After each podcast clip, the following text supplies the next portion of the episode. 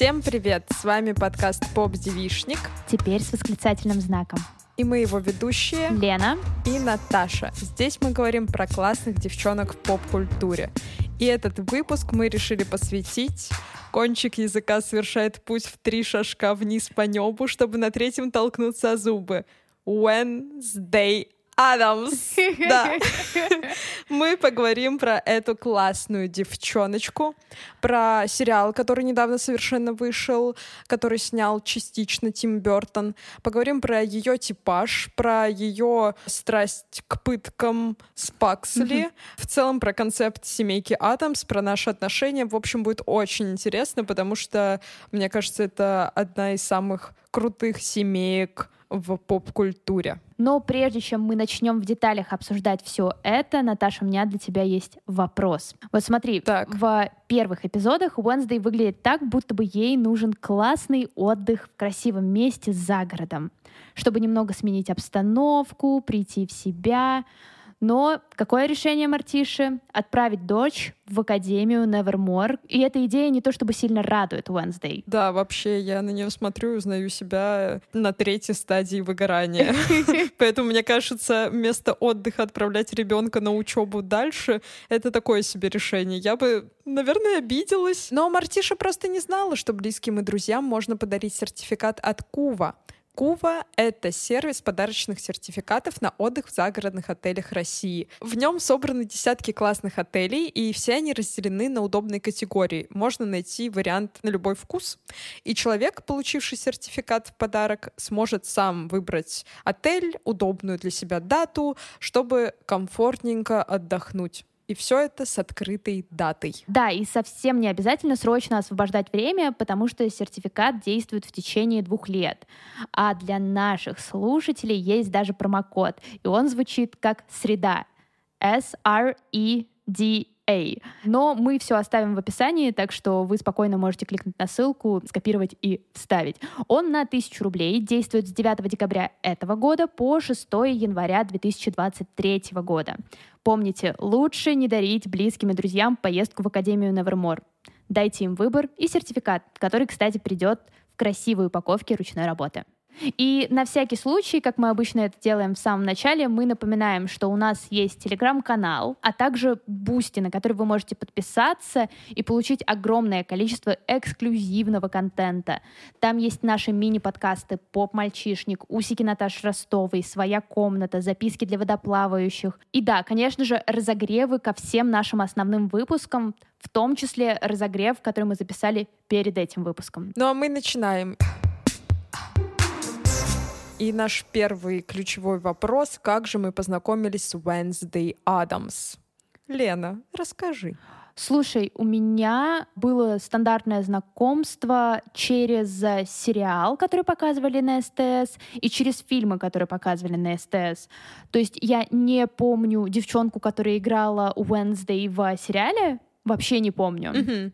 Но oh. в фильме ее играла великолепная Кристина Ричи. И, да. конечно же, конечно же, мне кажется, как и любая девчонка тогда, мне хотелось быть такой ненамеренно антисоциальной.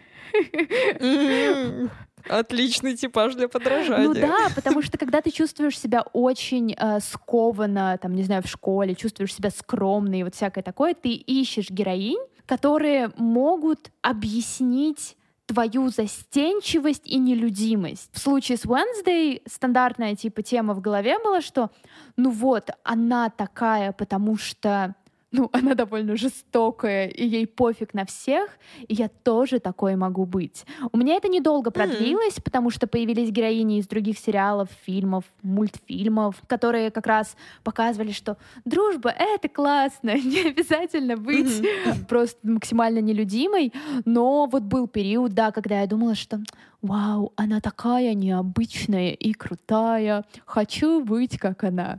Вот. А как ты познакомилась с Wednesday? Так, ну, если вы нас слушаете с поп-девишника без восклицательного знака, то вы, в принципе, слышали уже, как я познакомилась с семейкой Адамс, но это настолько гениальная история, что я, конечно же, расскажу ее еще раз для новых слушателей.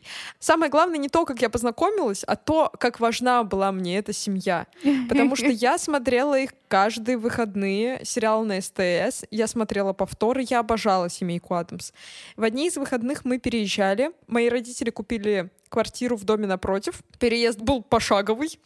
Мои мужчины моей семьи подключили только один телевизор и начали смотреть футбол в то время, когда шла семейка Адамс. Кошмар. Я жутко на них разозлилась, да. А, насчет Wednesday конкретно Слушай, вот я не помню, чтобы она для меня была какой-то ролевой моделью. Mm-hmm. Мне она сейчас кажется, что в сериалах, в фильмах я сейчас понимаю, что, видимо, я в детстве их как-то не очень внимательно смотрела, и там ей намного больше времени на самом деле выделено.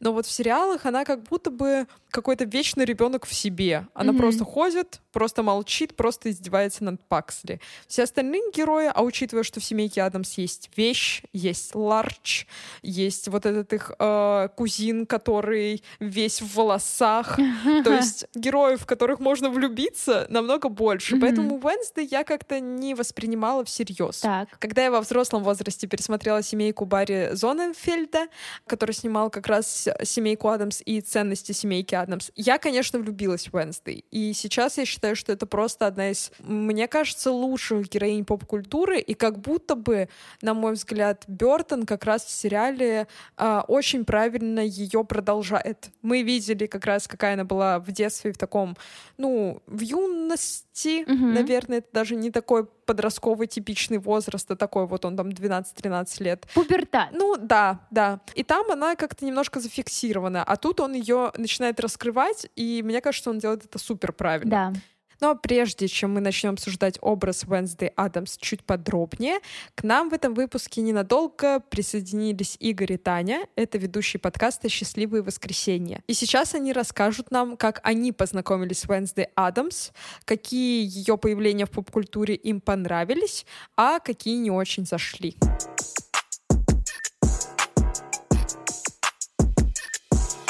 Здравствуйте, наши дорогие, здравствуйте, наши хорошие. Это ведущий подкаста «Счастливое воскресенье» Таня Масленникова и мой бессменный вкусный ведущий прямиком из Казахстана Игорь Сергеев. Всем привет, ребята. Слушайте, мы сегодня с Игорем долго вспоминали, откуда же мы знаем Wednesday Адамс. И я могу рассказать о себе, фан факт о Татьяночке, что я смотрела все мультики про семейку Адамс и обожаю именно мультики про эту семью, потому что там все очень гипертрофировано и как будто более карикатурно, и этим самым более интересно, нежели чем в фильме. И, естественно, я познакомилась с Wednesday, когда впервые увидела мультик про семейку Адамс. Мне кажется, мне тогда было 12-13. Ну, короче, такой переходный возраст, естественно, у меня возник с ней. Но если не сердечный коннект, то я не знаю, как это еще назвать. То есть у меня, наверное, в то время были тоже такие немножко мрачные муды, и я была такой отчасти мрачной девчонкой. Хотя, небольшой инсайт, я, конечно, по своей натальной карте больше Паксли, чем Wednesday. Блин, мне кажется, что ты вообще Мартиша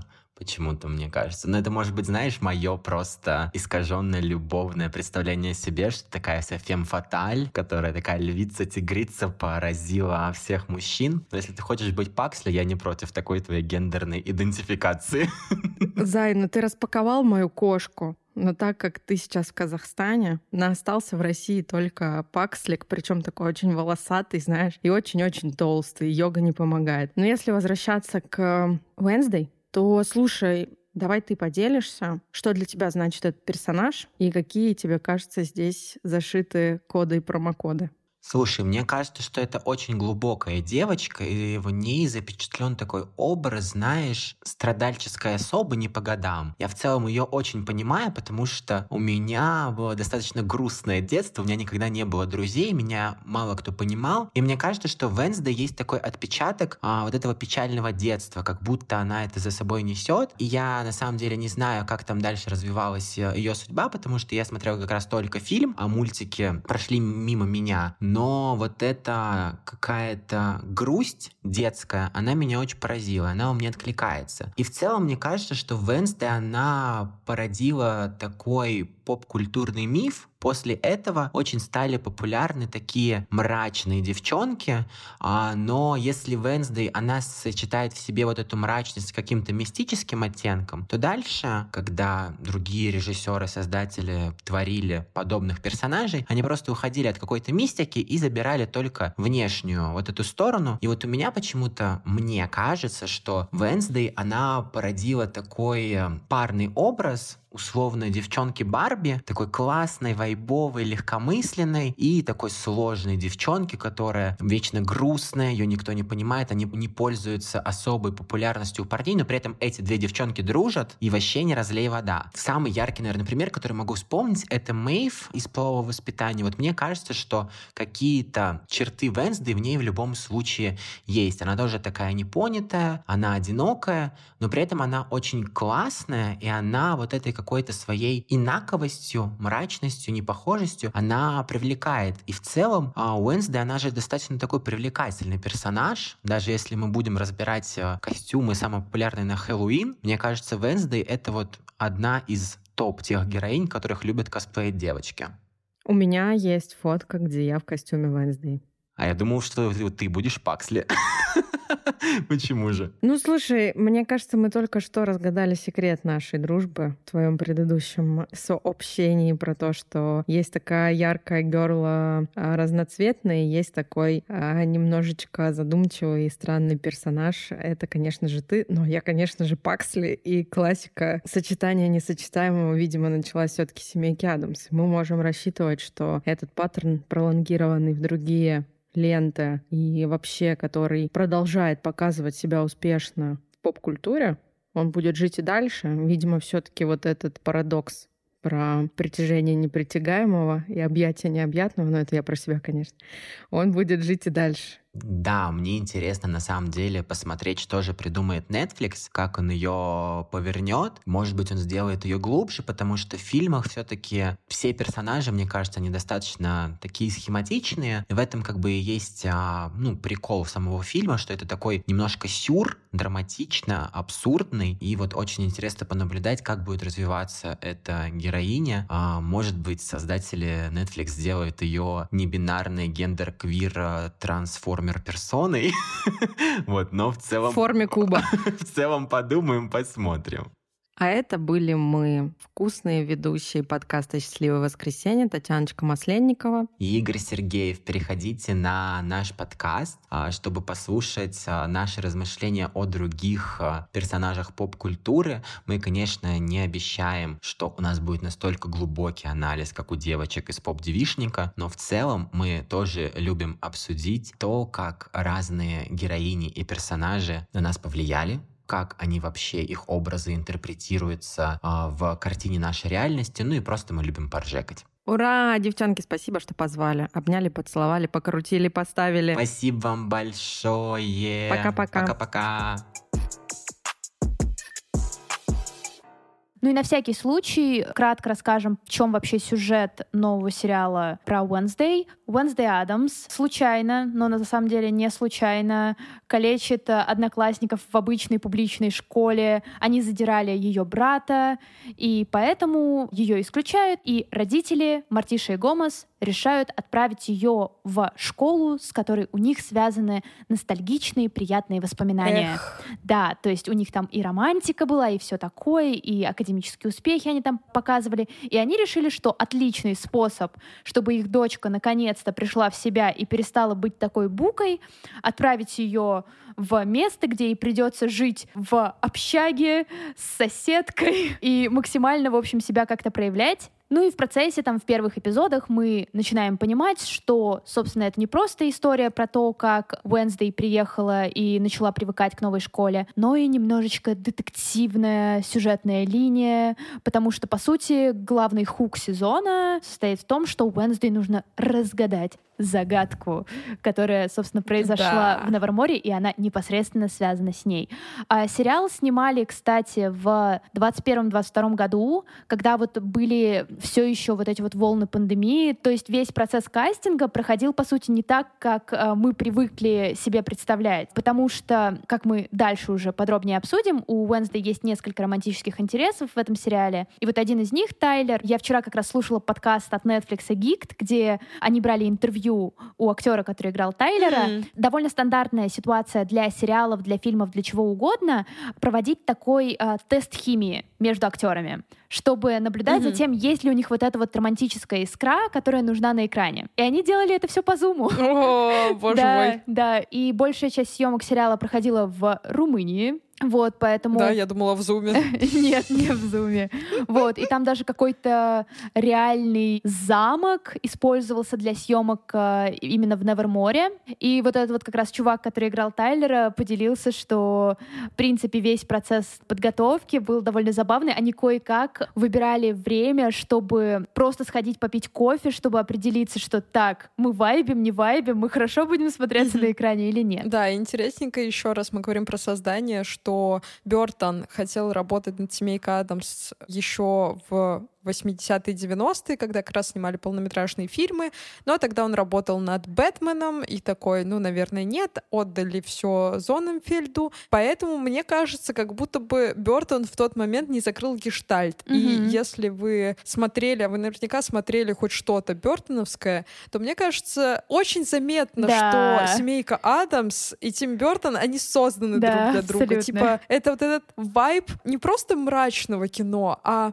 мрачного кино, где герои достаточно, ну даже не карикатурны, но они по-своему смешны. Mm-hmm. У них есть свой юмор, есть какая-то своя буквальность mm-hmm. даже в том, как они говорят про что-то плохое, как спокойно они это все произносят. Мне кажется, в Бертоне это тоже очень часто считывается, да. хотя я читала отзывы критиков, что некоторые говорят, о, это уже выдохшийся Бертон, mm-hmm. который вот на последнем издыхании делает этот сериал. Ничего подобного. Я считаю, что он сделал прекрасный сериал сериал, и как раз-таки его багаж режиссерский mm-hmm. помог ему сделать его таким... На мой взгляд, это идеально. Mm-hmm. Как бы это ни звучало, хорошо или плохо, но я не представляю, как можно было еще рассказать историю Уэнсдей Адамс, чтобы она вышла настолько шикарной. И кому? Не знаю, я когда сейчас в социальных сетях читала критику, все как mm-hmm. будто бы очень серьезно относятся к этому сериалу именно с точки зрения того, что как будто бы все ожидали, что Бертон будет делать взрослый сериал. Но это же типа типа подростковая история. У нас главная героиня — это девчонка, которая проходит через максимально типичные подростковые сложности. Естественно, что иногда там будут такие подростковые ванлайнеры, которыми она кидается, чтобы показать, что она такая эджи, необычная и вот всякое такое. Я не знаю, я не уверена, что этот сериал можно назвать подростковым,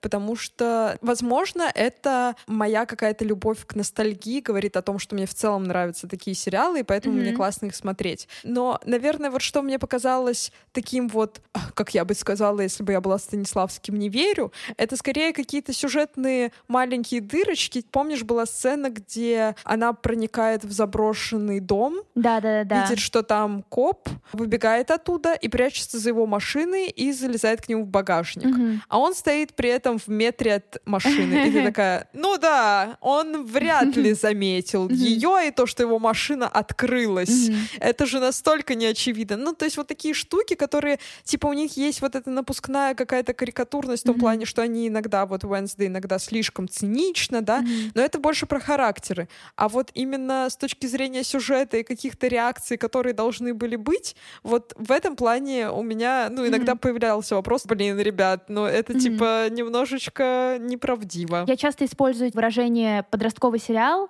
когда описываю сериалы про подростков. Mm-hmm. И понятное дело, что Wednesday можно смотреть в любом возрасте, вы кайфанете, если не будете придираться к каждому, каждой мелочи. Да даже если будете, вы все равно кайфанете, да. это классный сериал. Просто притворитесь в Твиттере, что вам не понравилось, и все. Будьте особенным, да. будьте как Уэнсдей. Интересно, что бы Уэнсдей написала про этот сериал в Твиттере? Ничего, потому что она против соцсетей. Согласна. Но в конце сезона она получает телефон. Узнаем, как она им распорядится в следующем сезоне, потому что Бертон говорил, что у него есть сценарий на 4 сезона сезона. Гений. Так что гений. С такими цифрами, я уверена, что будет второй как минимум. Классно, что Бертон, в принципе, привел такую свою коровую команду, этот сериал, с которыми он уже работал над своими предыдущими фильмами. Для меня особенно важной была Калин Этвуд. Это дизайнер костюмов, который с ним, ну, буквально, ну, мне кажется, с 90-х. То есть она получала там Оскары, просто награды. Она точно делала костюмы в темной лощине, также называется. Сонная. Сонная лощина, да. Мне кажется, тут как бы костюмы просто гениальные, очень-очень да. красивые.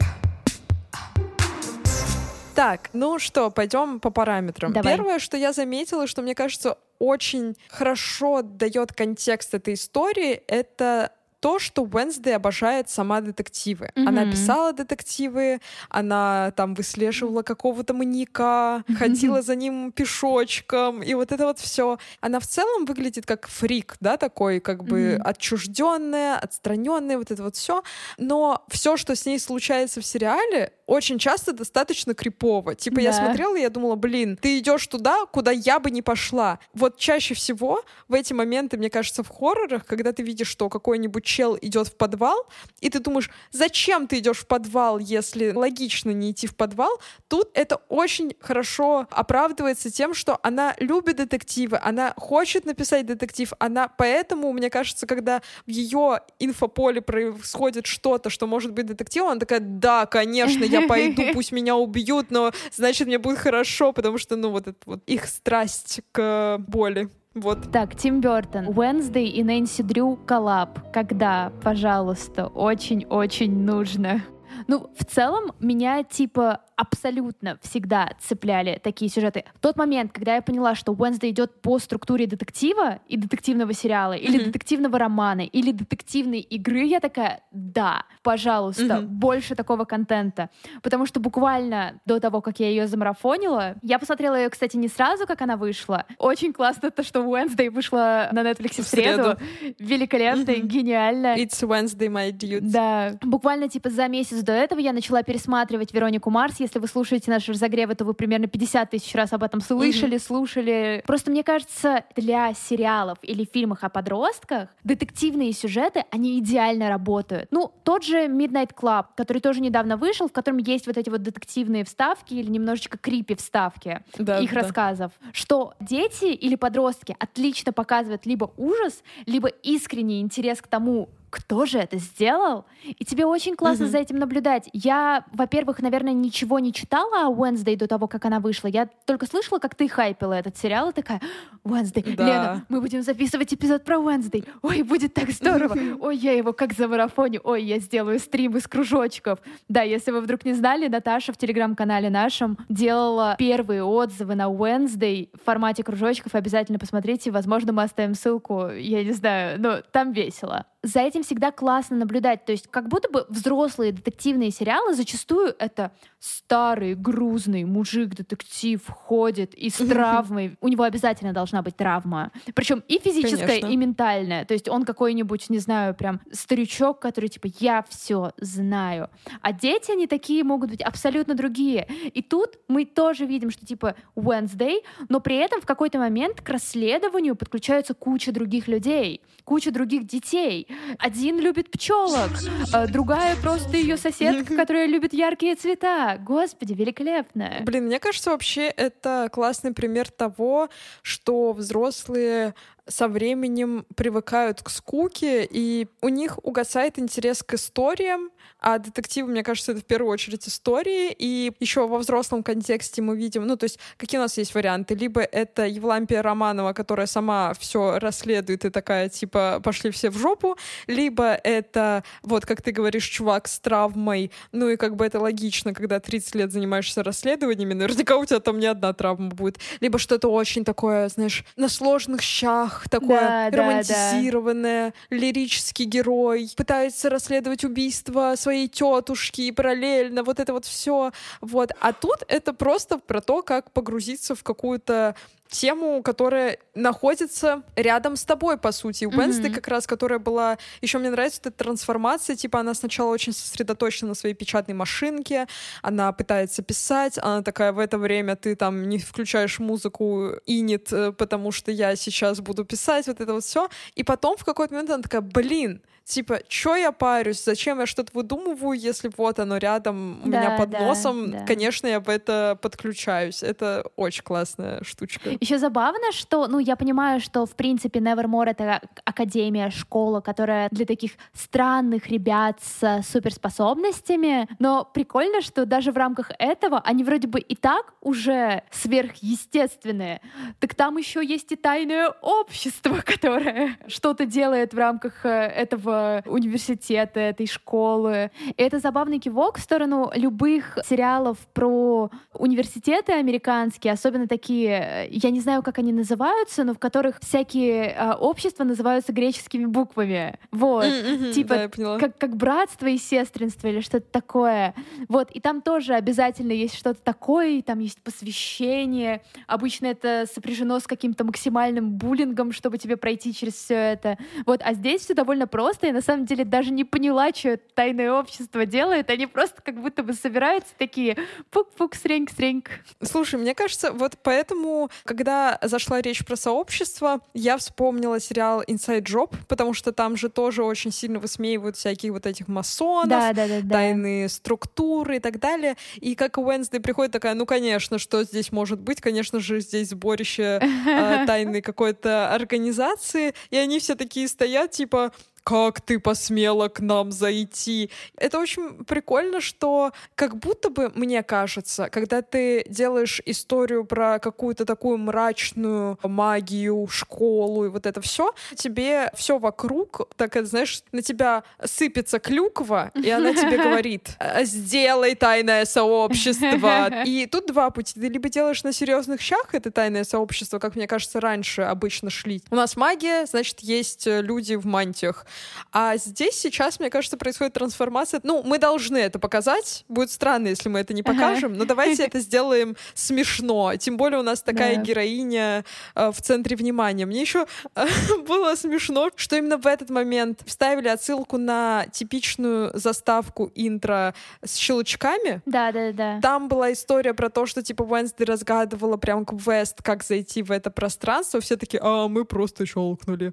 И это очень забавно. Ну, с точки зрения еще музыки, я все ждала, когда будет этот саундтрек, потому что без него как-то очень не формулируется история про Адамса. И я понимаю, что его уже вряд ли он будет, потому что там прошло какое-то количество серий, и потом они это обыгрывают. Это очень смешно, что они такие, типа, знаешь, мы справимся без давления на ваши ностальгические Да, да, да. кнопочки души. И знаешь, что мне еще понравилось, что завязка сериала очень сильно намекает на то, что, смотрите, да, у нас довольно необычная героиня главная, и мы Мгм. поставим ее в контекст типичного подросткового сериала, то есть буквально в какой-нибудь, ну, точнее даже подросткового фильма. Это будут дрянные девчонки, но про Wednesday. И как будто бы в первом эпизоде тебя заставляют поверить в то, что вот у нас есть плохая девчонка, и Wednesday потенциально отобьет ее парнишу. О, господи, вот это вот драма, жесть. А потом мы понимаем, что эта плохая девчонка, она со своей травмой, и даже находится время, чтобы рассказать, в чем проблема, почему она так злится, или почему она такая холодная. И к концу сезона мы, в принципе, видим то, что она становится максимально дружелюбной, клевой и готова помогать Уэнсдей. Наверное, в этом я благодарю эпизод Wednesday с родительским днем. Гениальнейший эпизод, О. который очень нужен Вау. был этому сериалу, потому что, во-первых, мы чуть-чуть лучше можем понять динамику отношений Уэнсдей и Мортиши. Мгм. Потому что я видела довольно много критики про то, что людям не хватило Мортиши и Гомеса в этом сериале. Но, как бы, ребят, сериал про Уэнсдей, ну, come on, простите. Я наоборот читала, что типа как будто бы эти эпизоды про родителей, там же, по-моему, несколько, два, кажется, где Да. вот их история Да. рассказывается, что кто-то писал наоборот, что-то слишком растянули. Я тоже слышала мнение, что как будто бы немножечко филлерный эпизод, как будто бы м, и не нужно было это все. Но смотрите, мы, во-первых, за эти эпизоды мы одновременно узнаем лучше не только Уэнсдей, и классно, что мы можем наблюдать за ее динамикой, но мы узнаем про Инет, мы узнаем про Бьянку, причем их э, какие-то такие подростковые фрустрации довольно сильно завязаны на родителях и на отношениях с родителями.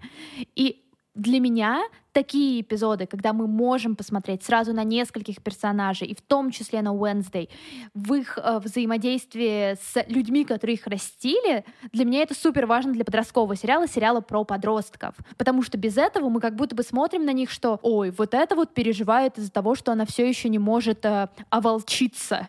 Вот это вот просто ведет Ну, себя холодно. Чё-то странное. Ну, мне кажется, это важно не только в сериалах про подростков. Давай уберем из клана Сопрано мать Согласна. Тони. Согласна.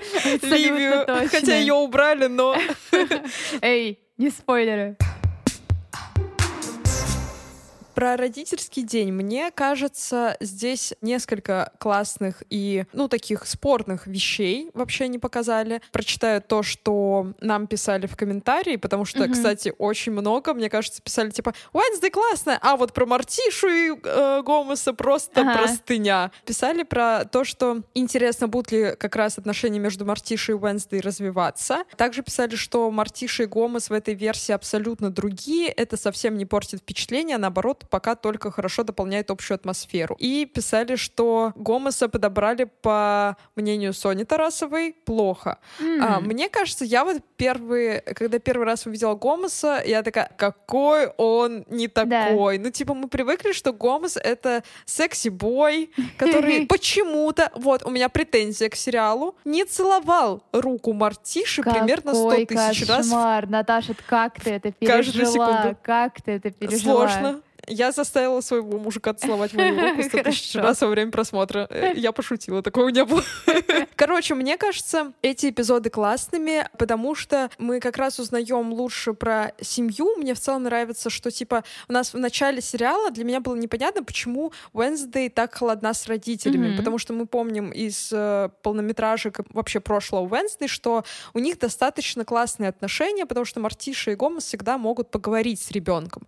Этим славились полнометражки, этим не славились анимационные фильмы, и это же было в сериале. А тут они такие, типа, мы просто тебя закинем в эту академию. Потом, в самом конце, как раз Мартиша проговаривает, Wednesday, мне важно, чтобы ты со мной делилась, мне хочется быть с тобой ближе, и вот это вот все. И мне кажется, вот как раз эти эпизоды, которые там рассказывают про родителей и их историю, они как будто бы вот как раз становятся таким мостиком, благодаря которому они сближаются. Мгм. Но единственное, что мне показалось таким тревожным звоночком, возможно, это какие-то мои загоны, что Уэнсдей в этих эпизодах берет на себя функцию родителей. Она же там как разговаривает с Гомесом, когда он оказывается в тюрьме. а Она такая, так, ладно, мы этому не поверим, спасибо, что поделился, рассказывай. Ну вот она прям как приходит к своему ребенку, как Мгм. будто бы он такой, ну вот так вот было, прости, пожалуйста. Я надеюсь, я был хорошим отцом. Ну, в целом, предъявы к внешности Гомоса, вот если возвращаться к ним, потому что предъяв к внешности Гомоса было очень много, что типа он не похож на то, что мы видели в фильме. Там он был такой мачо. Просто, ну вы что? Но по сути, это Гомес, который очень похож на оригинального Гомеса. Да-да-да, по комиксам, да. Не знаю, для меня, наверное, и Мартиша, и Гомес большую часть сериала, так как они появлялись очень мало, им уделено не так много времени по очевидным причинам, потому что сериал называется Мгм. Wednesday, а не Семейка Адамс. Wednesday, Мартиша Гомес Да. через запятую и Паксли мелким шрифтом. Мне кажется, это, короче, очень хорошим э, взглядом на то, как для подростков выглядят их родители. Что они иногда М. максимально карикатурные. Они Мгм. иногда абсолютно, ну, такие не трехмерные. Они вот просто... Да. Вот картинка в подростковом возрасте возникает там сразу идея о том, что, блин, вот моя семья будет выглядеть так, или моя семья не будет выглядеть так. Там два варианта. Я хочу так повторить или И нет? там типа, как мать могла выйти за моего батю? Да, да, да, да, да. В случае с Wednesday, понятное дело, мы не до конца знаем на самом-то деле даже после финала первого сезона какого-то бэкграунда того, а почему такое отдаление началось, как так получилось, что Мгм. Wednesday максимально холодно начала общаться с родителями. Может быть, это из-за того, что Мартиша и Гомес — это пара в себе. То есть у них вроде бы и есть Мгм. дети, они их любят, они все для них делают, но при этом, там, не знаю, мало им внимания уделяют. Но опять же, сериал не совсем про это. Как раз то, как мы видим Мартишу и Гомеса тут, это тот взгляд, который есть у Wednesday на то, как выглядят ее родители. И это прикольно. Раз мы уже начали обсуждать не только Уэнсди Адамс, но и ее родителей, мне кажется, классно здесь поговорить в целом про принципы семейки, по которым они живут. Мы все знаем, что у них царит любовь, понимание, и они всегда проговаривают словами через рот. Вот это все. Но еще, мне кажется, интересная штука, о которой я задумалась, и вот когда смотрела сериалы в целом про семейку, это их отношение к боли. Потому что они в целом ее не игнорируют, не выносят за скобки, не говорят о том, что, ну, там, типа, если мы вспомним фильмы, в сериале этого, мне кажется, гораздо меньше, там достаточно много пыток, Мгм. и Уэнсдей часто издевается над Паксли. В фильмах, например, это выглядело как подростковый бунт. Типа они Мгм. просто на полную отрываются, но в контексте вот этих вот карикатурных рамок это окей. Но мне в целом интересно отношение к боли, когда мы на нее соглашаемся. Типа Мгм. не когда это что-то такое внешнее, да, когда, ну, есть моментики в жизни, скажем так, когда мы такие, типа, да, пожестче. Вот как ты думаешь, как вообще это происходит, что в какие-то моменты мы на это соглашаемся? Ну, у меня здесь, наверное, ответ, который я сформулировала для себя, когда читала книгу сестер Нагоски про выгорание. Там объяснялась, в принципе, работа того, как накапливается выгорание и почему человек стрессует. Там как раз Так. есть вот эта вот связка, что любой стрессор нужно закрывать каким-то всплеском эмоций, будь то слезы или физическая активность, либо какая-то очень тяжелая физическая активность, потому что там, если стресс большой, то, возможно, идеальный вариант это выйти на какую-нибудь очень долгую пробежку, чтобы, там, не знаю, прям вымотать себя максимально. И, скорее всего, с болью то же самое, потому что боль для нас это, скорее всего, какое-то такое... Это то, чего мы боимся всегда. То есть, ну, там нам с детства Мгм. говорят, что не трогай горячую плиту, обожжешься, Мгм. не тыкай пальцами в витрину, а то у тебя там застрянет палец, тебе будет больно. Вот, и поэтому, когда ты растешь и думаешь, что любая боль страшна, тебе становится именно вот даже от ощущения того, что рядом с тобой плита, тебе может становиться страшно, особенно если ты тревожный человек. У меня это сейчас проявилось, потому что я э, заехала в новую квартиру, и здесь там, не знаю, новая газовая колонка, новая плита, и мне страшно от того, что я не знаю, Мгм. как с ними обращаться. И мне кажется, это же объясняет э, вот всяких типа ребяток, людей, которые там стоят на гвоздях. Вот. Мне там Мгм. часто было непонятно, вот зачем они это делают. А они там рассказывают, как у них э, достигается дзен. После этого я такая, ну, что-то очень странное, но по сути у них как раз это и работает так, наверное. Они там, не знаю, понимают, что ой, сейчас будет звучать плохо, боль можно терпеть Ага. или Ну, слушай, мне ней. кажется, частично ее реально некоторые именно терпят, чтобы как-то я не знаю, прокачаться. Ну, условно, люди, которые занимаются спортом, я просто недавно поднималась тут в гору, у меня заболела жопа. Там, конечно, я не собиралась качаться, но когда ты делаешь какие-то физические упражнения, Мгм. то тебе больно становится, и ты это терпишь. Вот такой я классный, я вышел на какой-то новый уровень. Мгм. Но еще вот я для себя поняла, что мне кажется, иногда мы соглашаемся на боль, чтобы зареклеймить старую боль. Мгм. Мы привыкли как раз к тому, что слово боль или какие-то ощущения, они у нас вызывают негативные ассоциации, то есть типа нам причиняли боль, когда мы этого не хотели, когда нам было страшно, когда Мгм. там, я не знаю, не должны были причинять. И поэтому, когда там, например, мы даем свое согласие на то, чтобы кто-то нам причинил какую-то боль, то мы как будто такие, окей, я сейчас сама это разрешила, значит, это безопасно, Мгм. и я теперь получаю какие-то положительные впечатления об Мгм. этом, о том, что боль может быть хорошей. Но само слово боль, оно ассоциируется с чем-то негативным, но мне кажется, это как какая-то реакция тела,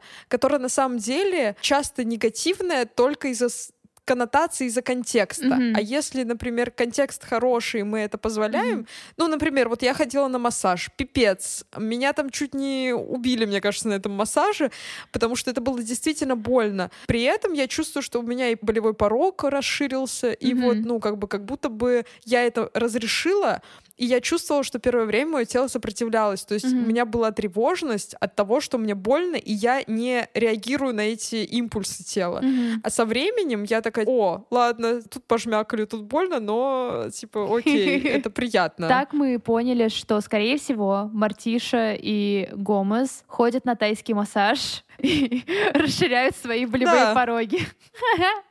Именно этим они занимаются у себя в спальне. Вообще, почему я об этом заговорила? Мне кажется, что Венсды растят с пониманием того, что боль — это не всегда плохо. Ей показывают, что вот, э, что-то, что ты можешь делать, оно может доставлять тебе удовольствие, если mm-hmm. это безопасно, если контролируешь mm-hmm. это, вот. И поэтому, мне кажется, это очень очень здраво. Кстати, у меня был единственный момент, когда я очень плохо понимала Уэнсдей и когда я ее боялась. Тот момент, когда она неправильно определила убийцу, и я забыла mm-hmm. имя этого чувака. Ну, короче, второй романтический интерес Уэнсдей она решила, что он Хайт и угу. что он виноват, и она была, по-моему, близка к тому, чтобы его чуть ли не убить. Ранить его, чтобы он превратился.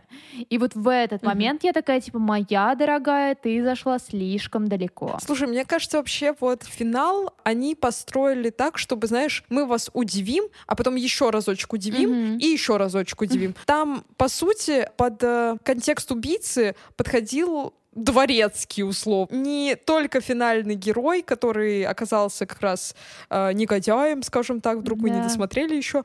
Ну, то есть как будто бы не только один персонаж на это намекал. И, наверное, из-за этого мне кажется, что детектив как будто бы не супер хорошо проработан, потому mm-hmm. что нам не давали так много подсказок, чтобы мы такие, о, да, кажется, mm-hmm. это, ну вот, этот мог быть персонаж. Ну, короче, мой муж Макс э, угадал убийцу, ну, Хайда. Я угадала почему он стал Хайдом и кто его использует. Mm-hmm. Вот. Но это все было на финальных эпизодах, но еще до того, как начали давать вот какие-то подсказочки, я в такие моменты чувствую себя, ну, такой очень гордой. Я такая, да, я смогла, я молодец. Мне кажется, вот в контексте того, что мы обсуждаем убийцу и хотели пообсуждать директрису еще, вот здесь классная, мне кажется, связка того, что и убийца, и директриса очень напоминают тех же героев в клубе полуночников. Типа, а. Типа такие же роли, такая же близость к героям, такая же где-то невинность, где-то да. строгость. Я вот, наверное, мне кажется, подсознательно понимала, кто убийца, mm-hmm. ну, кто может быть убийцей. Mm-hmm. Только потому, что клуб полуночников мне уже подал точно такую же расставление сил ага, по героям. Да, да, да, да. Ну, вот, кстати, раз мы уже упомянули директрису, ее играет великолепная Гвендолин Кристи. Не знаю, если вы знакомы с этой актрисой, видели ее в каких-то других сериалах слэш-фильмах, то вы знаете, что ей частенько дают роли, наверное, если это максимально как-то грубо говорить, огромных женщин-воинов. Да, да, да, да. А это она играла в «Игре престолов»? Да, да, да.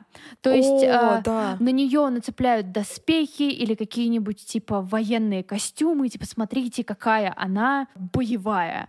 Что мы видим здесь? Это максимально феминный она. образ. Ну, то есть ты просто, да, сидишь и говоришь «она». И буквально, наверное, через пару дней после премьеры Wednesday вышло интервью на Entertainment Weekly, где она поделилась ощущением того, как она себя чувствовала в роли, и она очень благодарила Тима Бертона за О. то, что он дал ей возможность полностью прорабатывать э, образ героини самой. И там же она упомянула, что за такую основу взяла образы женщин у Хичкока, и это чувствуется, потому что ты чувствуешь, что вот как раз это фильмы 60-х, такие немножечко mm-hmm. такие на своем вайбе. Как раз э, уже в этом эпизоде мы упоминали Калины Этвуд, та прекрасная женщина, которая работала над костюмами практически во всех фильмах Бертона. Она тоже здесь внесла какой-то свой вклад, потому что, по сути, Гвендолин Кристи дали возможность полностью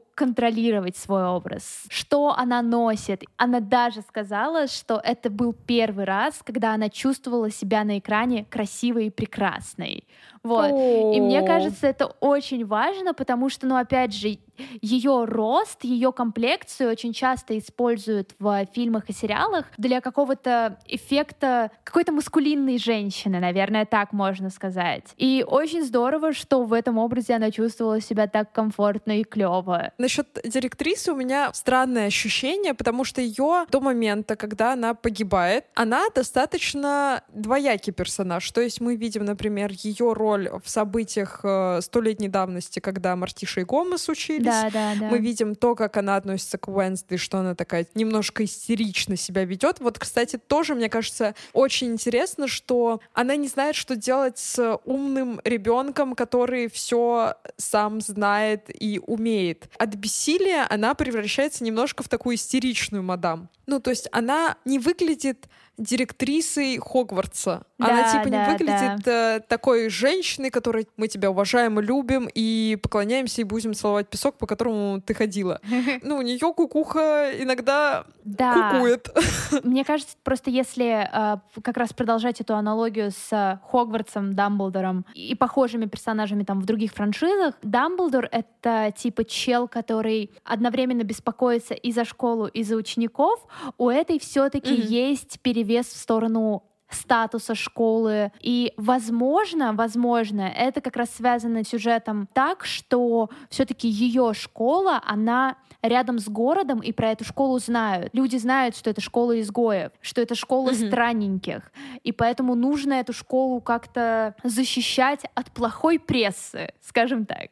А у Дамблдора нету такого. Тоже верно. Она мне немножко вот опять же напомнила директрису из э, клуба полуночников, главу хосписа, потому что та же тоже понимала, что этот хоспис, ну, к нему не очень хорошо относится, Да. потому что там была история с культом и вот эта вся эта штука. Моя мысль в том, что она кажется не самым любимым персонажем, она достаточно, у нее много качеств, которые такие, типа, ой, блин, ну отстань ты уже от Венсдей, дай этой девчонке делать то, что она хочет делать, и тем более Уэнсдей ее постоянно разносит. Но когда она умирает, мне было так грустно. Я такая, Согласна, блин! да. Возможно, потому что она как раз, знаешь, в последний момент она же все-таки прислушивается к Уэнсдей. Да. Она не отрицает, что типа девчонка, которая, возможно, несколько раз ошибалась, и которая еще и подросток, а подросткам вообще верить нельзя, они же там напридумывали, что она могла действительно все правильно разузнать и расследовать. И, возможно, из-за того, что в конце она, так сказать, раскаялась, Мгм. поэтому за нее обидно. Ну и, конечно, мы не можем упустить важный момент. Это великолепнейшая динамика между Уэнсдей Да. и ее соседкой по комнате, по общаге Инет. Да. Инет — это у нас юная девочка-оборотень, которая еще не обратилась и очень по этому поводу переживает, но при этом не всегда это показывает, она просто живет такой классной подростковой жизнью, ей клево. Момент, на котором я в нее влюбилась, это когда мы в первом же эпизоде узнаем то, что она обожает сплетни. И я такая, моя ты девчонка, моя девчонка. Вот, и я знаю, что в Твиттере завирусился потрясающий твит, где есть э, как раз фотка, где Уэнсдей и Инит на разных частях своих комнаты, они прям сильно отличаются, и там подпись, что это комната Гробыни Склеповой и Тани Гротер. Да. Мне, ну, короче, у меня муж очень сильно расстроился, что не он запостил это, но как бы Твиттер так работает, надо, надо успевать. Да, Шустрее быть. Я хотела у тебя спросить, нравится ли тебе такая динамика персонажей, потому что она довольно часто встречается в как раз в фильмах и сериалах про подростков, что вот есть э, такая девчонка антисоциальная, а есть девчонка полная противоположность. Это буквально тот мем с домами розовым и черным. Слушай, мне, наверное, очень импонирует Инит, потому что она не осуждает Уэнсдей с самого начала. Чем мне нравится еще сериал? Тем, что там очень мало лукизма, хотя Уэнсдей сильно отличается, хотя, казалось бы, кругом изгои. И не такая сразу, ага, поняла, ты не любишь обниматься, без проблем. Ну, то есть как будто бы обычно, мне кажется, динамика немножко другая, что такие типа, о, ты не сидишь в соцсетях, ну ты древняя. И мне понравилось, что этого не было в сериале, и про Инит еще, мне кажется, ее очень классно показали именно, ну, с одной стороны, ее линия как будто бы с вот этим недооборотнем, она как будто бы чуть-чуть банальная, да, про какой-то пубертат, опять же. Потому что вот как раз там мать ее заставляет ехать в лагерь для необратившихся. и вот. Конверсионный лагерь. Это, это было очень смешно. Мне понравилось, что мы еще замечаем, что думает сама Инит по поводу обращения. То есть, например, там был эпизод, где она пыталась целоваться со своим э, крашем, и и у нее вылезли резко когти, мы видим, что ей типа в эти моменты некомфортно. Она еще не смирилась с этим. Она, с одной стороны, хочет обратиться, чтобы ее одобрили родители и так далее, но с другой стороны, сама внутри она как будто бы не совсем понимает, что с этим делать и надо ли ей оно. И вот в ней это по каким-то мелочам очень хорошо считывается. Про ее отношения с Уэнсдей, я не знаю, в целом мне динамика нравится. Мне даже нравится, что они разошлись на какой-то момент. Mm-hmm. Мне нравится вот это вот немножко драма Квин в Инит, которая такая, я собираю манатки и сваливаю. Мне еще очень понравилось, она сказала, я съезжаю на пару дней, поэтому она уехала с чемоданом, еще рюкзаком, при этом оставила просто комнату из плюшевых фламинго и кучи ненужных вещей. Вот, наверное, это вот как раз тот ход, который все-таки они нам дали, такой, знаешь, просто нажать на больное, это в самом конце, где они обнимаются, да. где мы понимаем, что Уэнсдей не хотела, но вот она подумала и захотела. Вот как будто бы это было немножко очевидно, но это было так хорошо. Да, да, это одна из моих любимых сцен в финале. Для отношений девчонок, для их дружбы, эта сцена супер. Mm-hmm. Для раскрытия Уэнсды как героини, которая меняется, мне кажется, в процессе, особенно к концу, мы по мелочам видим больше у нее изменений, чем вот это просто вот это ее одобрение обняться. Mm-hmm. Я понимаю, что это очень банальный ход, потому что нам буквально в первом эпизоде сказали, что not a hugger, нет, я не люблю обниматься, mm-hmm. а в конце как бы это все зациклилась и типа, ого, объятия, ничего себе. Но mm-hmm. это было красиво, это было мило, это просто радовало глаз, потому что у них очень хорошая дружба, в которой Уэнсдей учится дружить, а Инит учится давать время. Да, мне очень понравилось, что Инит проговорила, типа, ты не умеешь дружить, ты всех используешь, и Уэнсдей как будто бы она промолчала, но мне кажется, она вот такой герой, который, знаешь, она очень редко молчит просто потому, что ей пофиг. Mm-hmm. Она молчит, потому что она обрабатывает информацию и как-то это анализирует, рефлексирует, прогоняет через себя, и в какие-то моменты, вот как раз опять же по мелочам мы видим, что она, ладно, мне это сказали, кажется, это реально про меня, кажется, ну не буду делать вид, что я раскаиваюсь, но приму к сведению и изменюсь. И да, у нас есть хорошие новости. Возможно, вы заметили, что в этом эпизоде мы не очень сильно останавливались на мужских персонажах Wednesday и, в принципе, вспоминали все только так отдаленно, а все потому, что в ближайшее время будет эпизод поп-мальчишника, который мы посвятим исключительно мужикам из семейки Адамс, из Wednesday и вообще всех вариаций семейки Адамс, которые на текущий момент существуют. И как раз там мы обсудим подробнее Тайлера, Гомеса, вещь. И, конечно, если вы заметили, мы ни разу не упомянули прекрасного дядюшку Фестера, это и правда, про него мы да. поговорим очень подробно, потому что он Потому прекрасен. что это краш Наташи. Краш Наташи по синякам под глазами, блин. Ну, а с вами был подкаст «Поп Девишник». Теперь с восклицательным знаком. И его ведущие Лена и Наташа. Подписывайтесь на наш подкаст на всех подкаст-платформах, где вы привыкли слушать свои подкасты. Ставьте звездочки, сердечки, оставляйте отзывы. Нам будет очень и очень приятно. Второй сезон еще не заканчивается, еще будут новые эпизоды, но мы все равно будем очень счастливы видеть все больше и больше отзывов, потому что это мотивирует нас двигаться дальше. Всем хорошей пятницы, пусть она и не среда. Пока-пока. Пока. -пока. Пока.